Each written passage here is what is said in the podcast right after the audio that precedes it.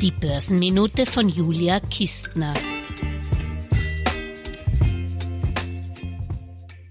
Wenn Europa doch nicht so tief in die Rezession rutscht und im Frühling schon das zarte Konjunkturpflänzchen blüht, ja dann sind die zyklischen Industrieunternehmen doch mit die ersten, die sich erholen sollten.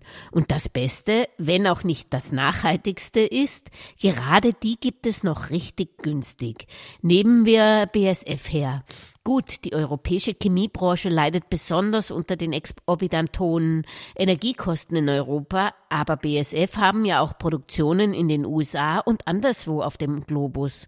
Auch traue ich dem erneuerbaren Energiesektor schon zu, dass sie in absehbarer Zeit auch wettbewerbsfähigen und genügend Strom erzeugen können, sei es grüner Wasserstoff aus Namibia, der dann nach Europa geschifft wird. Zudem besitzt BSF durch seine 67-prozentige Beteiligung an Winter Winterschall DAG im Gegensatz zur Konkurrenz große Öl- und Gasvorkommen.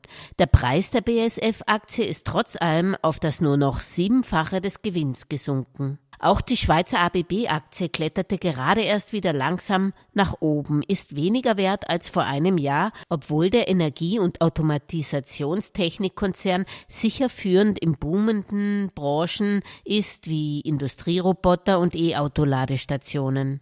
Der Mischkonzern Siemens ist sicherlich auch nach wie vor weltweit in Automatisierung und Technologie führend. Analysten haben den Konzern, der in den letzten drei Monaten allerdings schon 30 Prozent zulegte, Märkte mehrheitlich auf Kauf eingestuft. Auch der französische Bahnausrüster Alstom sehen Analysten als Kaufgelegenheit wegen des guten operativen Ergebnisses. In die Gewinnzone sind die Franzosen deshalb aber noch lange nicht gefahren. Alles in allem europäische Zykliker sind, das ist meine ganz persönliche Meinung, jetzt am Zug.